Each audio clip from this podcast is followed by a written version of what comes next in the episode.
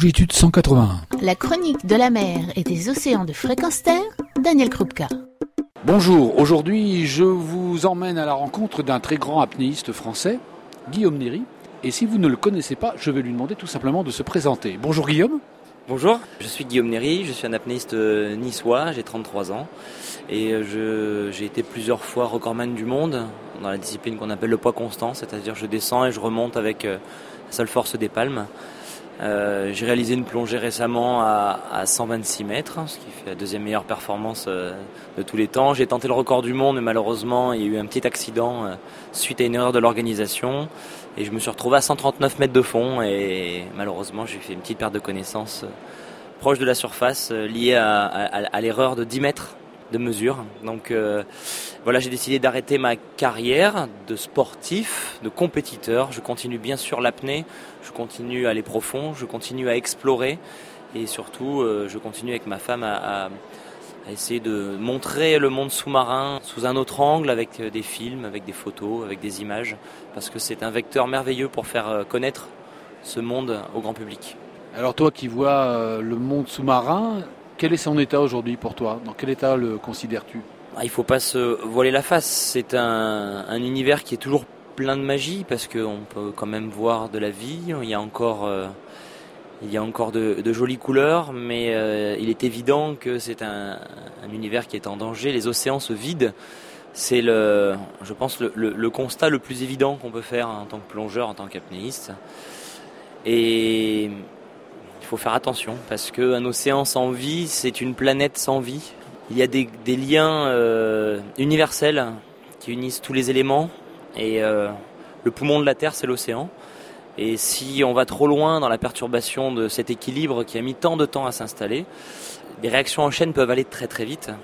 Malheureusement, ce qui se passe sous l'eau, ça touche peut-être un peu moins le public parce que personne, pas grand monde n'y va, parce qu'on voit la surface et on a l'impression que dessous, bah, pas grave, c'est ce qui la vie elle est au-dessus. Sauf qu'en dessous, c'est là où il y a le plus de vie. 70% de la planète est recouverte d'océans. Il y a encore euh, des milliers d'espèces que l'on n'a pas encore découvertes, je pense, dans les grandes profondeurs. C'est un, endroit que l'on connaît moins que, régions, les régions proches de l'espace euh, autour de nous. Et il faut y faire attention, parce que euh, je pense que ça peut effectivement, quand on écoute les grands spécialistes, ça peut aller très vite. Et si l'océan meurt, l'humanité mourra. Et c'est peut-être pas si loin que ça de nous. Donc, euh, donc ouais, espérons que on prenne le virage à temps. Es-tu optimiste? J'ai envie d'être optimiste, oui. J'ai envie d'être optimiste parce que déjà on est dans la prise de conscience et c'est déjà la première étape essentielle. Et on voit depuis quelques années que la prise de conscience est de plus en plus euh, euh, importante. Elle touche de plus en plus de monde. Je pense que ça va aller en s'améliorant. Alors après, euh, il y a toujours de grands enjeux qui sont derrière, les enjeux financiers, on ne contrôle pas tout.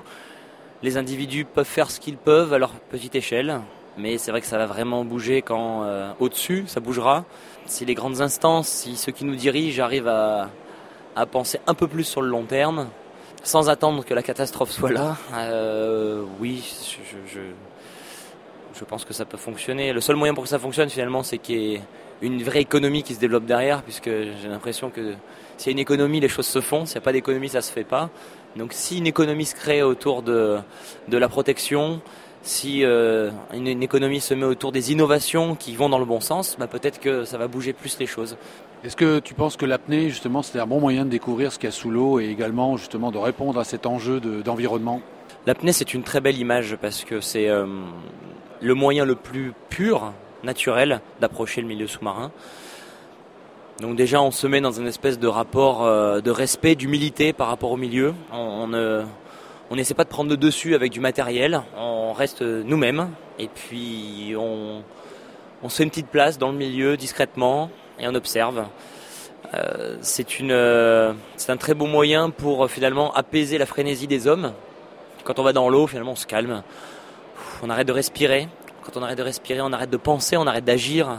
Et finalement, on a un petit moment, euh, on arrive à prendre un petit moment sur soi. Et puis, c'est une activité de la contemplation. Et quand on contemple, euh, on, aime. Et quand on aime, on, respecte. Et quand on respecte, on protège. Donc, euh, c'est peut-être un premier maillon dans la chaîne. Et je trouve que c'est une très très belle image en tant qu'apnéiste, euh, voilà, sportif de haut niveau, dans, mes plus grands défis, quand j'ai dû aller très profond, gérer ce, rapport qu'il y a avec l'hostilité du monde des profondeurs. Il fait froid, il n'y a, pas de lumière, il y a une pression énorme. Et finalement, ce qui nous, ce qui nous permet à nous apnéistes de survivre et d'aller en bas et de remonter et de vivre des expériences extraordinaires, c'est d'être dans l'harmonie avec l'élément d'être dans le lâcher-prise et d'être dans euh, l'humilité, le respect. Et surtout pas dans le combat. Dans beaucoup de sports, quand on est dans la difficulté, on, se bat. On est dans l'affrontement, on est dans la résistance. Et puis on essaie de passer les obstacles en, se, en essayant d'être plus fort qu'eux. Et là, c'est un parfait exemple qui nous montre que non, ça ne marche pas pour nous. Nous, on ne sera jamais plus fort que la mer, on ne sera jamais plus fort que la pression, que la, puissance de l'eau. Et le seul moyen d'y arriver, c'est de faire corps, de faire, euh, d'être en cohésion, en harmonie avec. Et c'est une belle métaphore finalement de ce que devrait être la relation entre l'humanité et son environnement. Et je ne parle pas que des océans, je parle de la nature avec un grand N.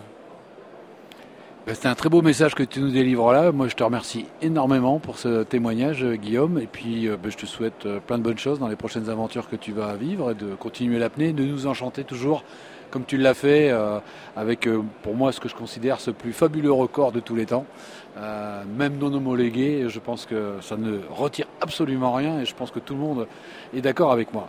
Merci encore, à très bientôt. Merci, à très bientôt. Retrouvez et podcastez cette chronique sur notre site fréquenceterre.com.